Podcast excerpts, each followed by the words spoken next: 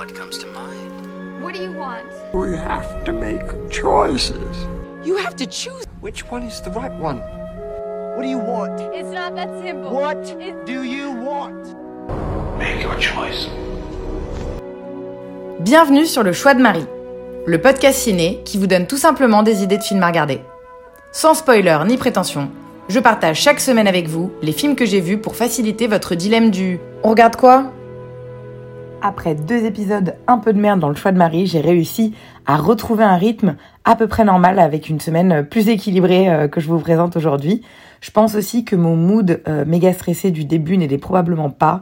Je devais pas être en mesure d'accueillir de bons films et d'être dans un bon état d'esprit. Et bien là, on reprend euh, les bonnes habitudes et on va parler de quatre films cette semaine. Un drame judiciaire, Worth, un film d'horreur, Candyman, un thriller, The Card Counter, et enfin un autre film d'horreur, Malignant. Le week-end dernier marquait le 20e anniversaire des attentats du 11 septembre. L'événement a été euh, largement couvert dans les médias et vous, vous imaginez bien qu'ici c'était un méga big deal. Même après 20 ans, il y a toujours beaucoup de gens qui sont extrêmement émus par ce souvenir, bien qu'ils n'aient pas directement été touchés, et toutes les maisons arboraient le drapeau américain pour l'occasion, euh, en tout cas c'était comme ça à Los Angeles. C'est donc tout naturellement que Netflix a choisi début septembre 2021 pour sortir l'une de ses dernières productions, Worth. Film américain de Sarah euh, Colangelo qui propose de revenir sur le parcours de l'avocat bénévole Kenneth Feinberg, expert dans la rémunération des victimes. C'est lui en fait qui eut la charge de proposer une compensation aux familles des défunts des attentats du 11 septembre 2001 et on va suivre les mois qui ont suivi les attaques et notamment les négociations qui ont eu lieu entre les différentes parties. C'était circonstance donc on s'est motivé pour le mater d'autant plus qu'il a un très très gros cast. Toujours un plaisir de retrouver euh, Michael Keaton, qui joue ici le rôle de l'avocat supposé euh, trouver un arrangement à l'amiable entre les proches des victimes du 11 septembre et l'État. Son associé est joué par Amy Ryan, qui a eu pas mal de second rôles intéressants, mais qui était surtout Holly, la petite amie de Michael Scott dans The Office. Enfin, Stanley Tucci joue l'une des victimes dont la femme est décédée pendant les attentats. Worth a clairement le mérite de nous expliquer l'envers du décor de ces négos hors normes et pourquoi est-ce qu'elles ont été aussi compliquées à mettre en place. Perso, je savais même pas qu'elles avaient eu lieu et le film a donc eu à cet effet une vraie caution instructive qui suscite de l'intérêt. Après, j'ai trouvé qu'il man- manquait un peu d'énergie et de réels enjeux. Il donne en fait comme grosse deadline la possibilité d'une class action, mais in fine, le film n'a pas tant de buts que ça. Et en fait, c'est un peu la base d'un film. C'est Aaron Sorkin qui disait il faut un but et un obstacle pour faire un bon film avec euh, un, un vrai enjeu dramatique. Le film manque un petit peu de ça, je trouve ici. Par ailleurs, les personnages ne sont pas hyper bien écrits, ce qui fait qu'on a un peu de mal à comprendre leur position. En dehors de Stanley Tucci, j'ai trouvé qu'il était assez dur de comprendre et d'avoir de l'empathie pour les autres. Du coup, dur de nous faire ressentir quoi que ce soit et Worth se contente de dérouler inlassablement les différents cas des victimes pour soutirer de la compassion et de l'émotion, avec d'un côté le bon avocat et les proches euh, des victimes euh, un peu modestes, et de l'autre son opposé avide qui défend des familles aisées. C'est un peu trop manichéen à mon goût, ça manque de nuances, bien que les histoires, les histoires des victimes soient euh, vraiment très très touchantes parfois. Voilà, ça donne du coup un film assez mou in fine. Et bien que les interprétations soient bonnes, il ne restera pas gravé dans ma mémoire. Je suis contente d'en avoir appris plus sur cette histoire et de l'avoir euh, vue, mais je pourrais pas vous dire qu'il s'agit d'un must. Si le sujet vous intéresse, foncez parce que je pense que vous allez adorer. Autrement, allez-y sans trop d'attente en étant juste curieux d'en apprendre un peu plus sur le système judiciaire américain et les suites de ces terribles attentats. Worth est dispo sur Netflix depuis début septembre. On continue la semaine avec ma première sortie ciné à LA. Ça faisait plus de deux semaines que j'avais pas été en salle et donc euh, petite pression pour choisir le film, d'autant plus que chaque séance me coûte à présent 15 dollars par opposition aux 30 balles mensuelles de carte Gaumont euh, que j'ai payé pendant euh, plus de 20 ans. Alors, direction un guilty pleasure, un film d'horreur, et on a choisi Candyman pour cette première séance, remake, enfin sorte de remake contemporain du film d'épouvante du même nom de 92, coécrit et réalisé cette fois-ci par Nia DaCosta, une totale inconnue, mais surtout un film qui est coproduit et coécrit par Jordan Peele, le génie derrière Us et Get Out. Est-ce que ça vous donne à ce stade une idée de la tournure que les choses vont prendre? Le film, au niveau de son plot, c'est l'histoire d'Anthony McCoy, qui est un artiste qui vit à Chicago avec sa femme. En panne d'inspiration, il découvre la légende de Candyman et commence à s'en inspirer pour ses peintures. Selon la légende, on peut invoquer Candyman en prononçant son nom cinq fois en se regardant dans un miroir. Il va peu à peu perdre la raison car autour de lui s'entremêlent meurtres macabres et légendes urbaines. Les personnages changent euh, complètement par rapport à l'univers de base, mais on est à peu près sur le même plot que dans le film original. C'est d'ailleurs Tony Rod qui va reprendre le rôle de Candyman comme dans le film euh, initial. C'est pas forcément ma franchise préférée, mais c'est une histoire qui se démarque quand même des autres euh, serial killers ou esprits maléfiques de l'époque, étant donné que le film Candyman original est vu comme une métaphore des difficultés d'intégration de la minorité afro-américaine, le méchant étant black. Les méchants de films d'horreur, c'est toujours des marginaux, torturés et maltraités, mais je dirais que Candyman a vraiment cette particularité d'être la première grande brute noire qu'on ait pu voir au cinéma, en tout cas en 92. Le film de 2021 est présenté comme une suite spirituelle à celui de 92 et dont l'intrigue se situe dans la zone gentrifiée de Cabrini Green à Chicago.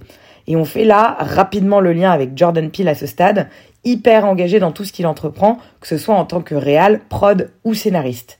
On est bien bien loin des sketchs de Kay Peele grâce auxquels il s'est fait connaître, mais ça reste indéniablement un artiste à succès qui est sous le feu des projecteurs depuis 2015. J'avais personnellement adoré Get Out et euh, beaucoup aimé Us également. Je trouve qu'il a une façon assez intelligente de souligner les problèmes raciaux aux US sans pointer le doigt nécessairement vers les blancs, mais en critiquant le système politique et social dans son ensemble. C'est suffisamment rare dans l'ère du politiquement correct dans lequel euh, on vit pour être souligné. Ici, il ne déroge pas à la règle et livre le même message, malheureusement de manière moins fine qu'à l'accoutumée. C'est justement trop exagéré dans ce film, je trouve euh, que c'est border white shaming par moments, tous les personnages blancs sont absolument grotesques dans le film, et il manque un peu de finesse et de subtilité dans son message, c'est assez euh, prémâché. Un point euh, positif de cette suite est qu'il nous propose une mise en scène bien efficace. Tout à fait classique dans les films d'horreur contemporaines, mais le film comporte également des séquences d'animation de marionnettes. La Réal a déclaré en fait qu'elle et Jordan Peele avaient choisi les ombres chinoises très rapidement dans la production du film, après avoir parlé de reproduire des scènes de flashback montrant des actes de haine forts. Et l'idée de devoir en fait les filmer leur faisant froid dans le dos, et ils ont opté pour une collab avec une compagnie de production théâtrale pour dépeindre les légendes du passé. Le résultat est très joli et on se laisse volontiers bercer par ces scénettes presque enfantines qui viennent contraster avec l'horreur de ce qu'elle raconte. Quand il y a un peu de la poésie dans l'horreur, moi j'aime vraiment euh, bien ça. Et j'ai trouvé que c'était une façon assez efficace de euh, laisser passer les messages. Voilà pour Candyman. Je vais pas vous parler du casque qui est relativement inconnu euh, en France et franchement pas ouf. Ce serait une perte de temps. In fine, j'ai trouvé que c'était un film plutôt bien exécuté visuellement, devant lequel je me suis pas fait chier. Après, c'est pauvre au niveau du message. J'ai trouvé dommage le côté trop engagé qui commence à devenir monnaie courante dans le cinéma d'aujourd'hui. Candyman 2021 sort le 29 septembre prochain en France, donc vous pourrez le découvrir en salle à ce moment-là si cette critique vous a convaincu. Deuxième ciné de la semaine, je me suis chauffée pour un registre différent, le dernier thriller dramatique de Paul Schrader qui s'appelle The Card Counter. Il n'est pas forcément très reconnu en tant que réal, Paul Schrader, mais c'est avant tout un scénariste monstrueux à qui on doit Taxi Driver, Rencontre du troisième type, pardon, Ragging Bull ou encore À tombeau ouvert. Je crois que The Card Counter, c'est le deuxième film euh, que je vois de lui en dehors d'American Gigolo, qui date des années 80.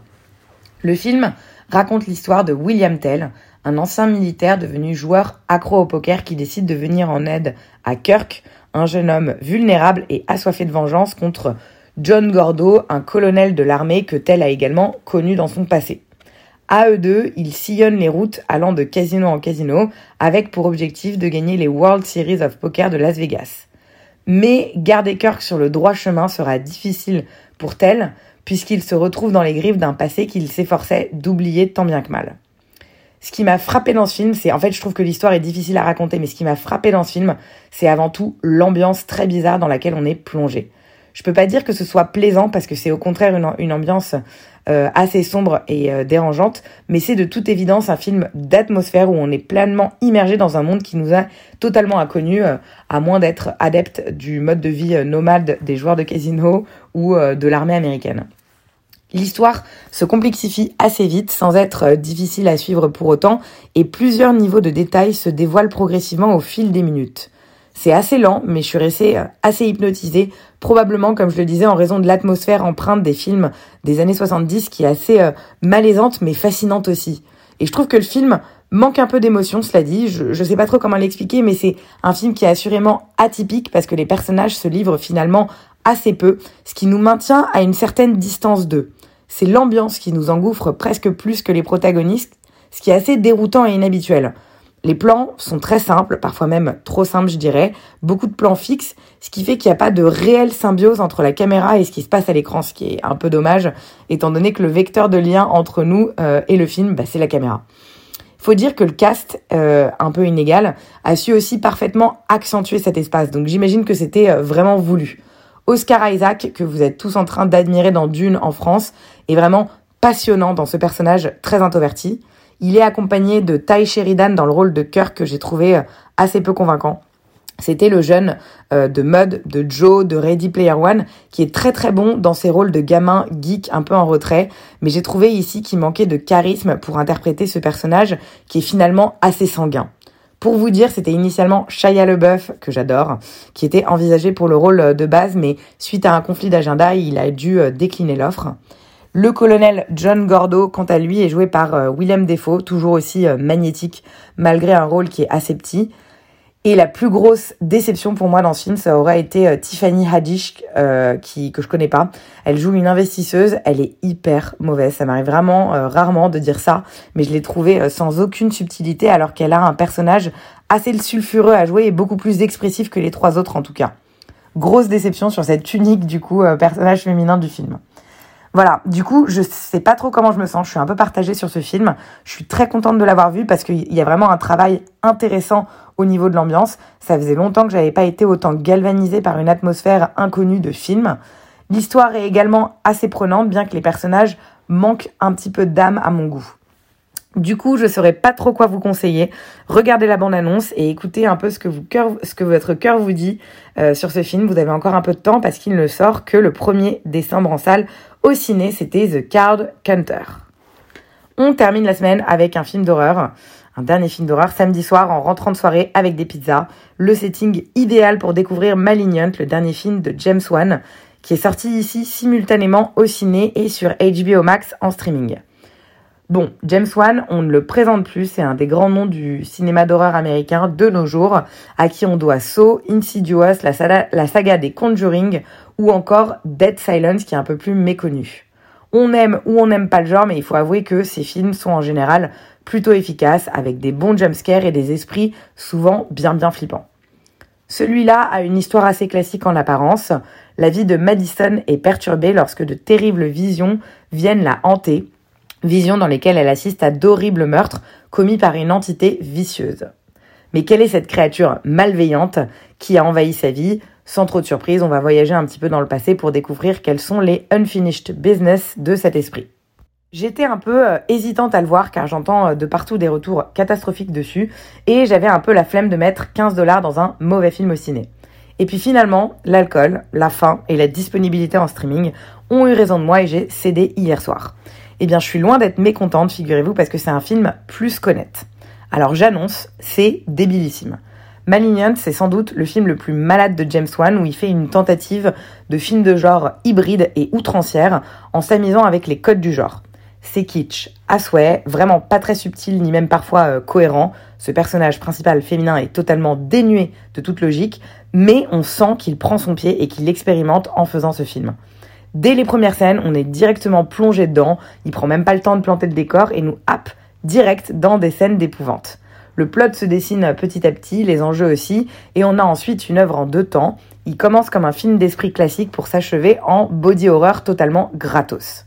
C'est hyper généreux comme film, il y en a pour tous les goûts et je trouve ça chouette de voir qu'il a autant assumé son délire. C'est vraiment original et pourtant il respecte à peu près les codes du genre en les twistant un petit peu à sa sauce par-ci par-là. Je dirais même qu'il accentue les effets du style pour créer une ambiance qui tient autant du film d'horreur classique que du nanar de série Z. Le tout aidé par une maîtrise parfaite des décors et des mouvements de caméra de film d'horreur, James Wan est vraiment bon là-dedans. Ça donne un film vraiment surprenant. Je pensais que j'allais m'endormir devant. Eh bien non, je suis restée bien accrochée pendant les quasi deux heures de film.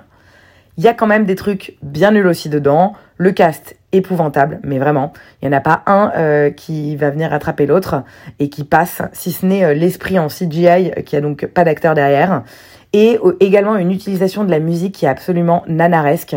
On a une mauvaise reprise des Pixies pendant tout le film qui pop-up au moment les plus incongrus, c'est assez ridicule et ça fait partie des points où je trouve qu'il a poussé le délire un petit peu trop loin. Voilà pour Malignant, qui est clairement euh, pas un film typique du réal. On sent beaucoup de liberté dedans, ce qui peut surprendre et ne pas convaincre tout le monde. Mais à mes yeux, il reste bien divertissant, ce qui est déjà euh, pas si mal. Et je pense que c'est vraiment un film qui fait plaisir, un petit moment euh, d'indulgence qui ravira les fans du genre. Ça vaut vraiment le coup de le voir si vous aimez l'horreur, tout simplement parce que c'est assez différent de ce que le paysage nous a offert ces dernières années. Malignant, le dernier James Wan est dispo en ciné en France depuis le 1er septembre, donc filez en salle si vous avez envie de le voir. C'est tout pour cette semaine, ça fait du bien de reprendre un bon rythme soutenu de visionnage. Ce qui m'a marqué aussi cette semaine, c'est la façon dont les films vus ont décompté euh, dans les jours qui ont suivi le visionnage. Je me suis retrouvée à repasser légèrement sur mes critiques avant l'enregistrement de ce podcast parce que mon ressenti avait un peu évolué par rapport à ma réaction à chaud. J'aimerais finir là-dessus parce que c'est aussi ça, je trouve, la beauté du cinéma, l'effet que certains films peuvent avoir sur vous a posteriori, sur le moyen euh, long terme. Je vous souhaite une très bonne soirée à tous et je vous dis à très vite. Merci pour votre écoute.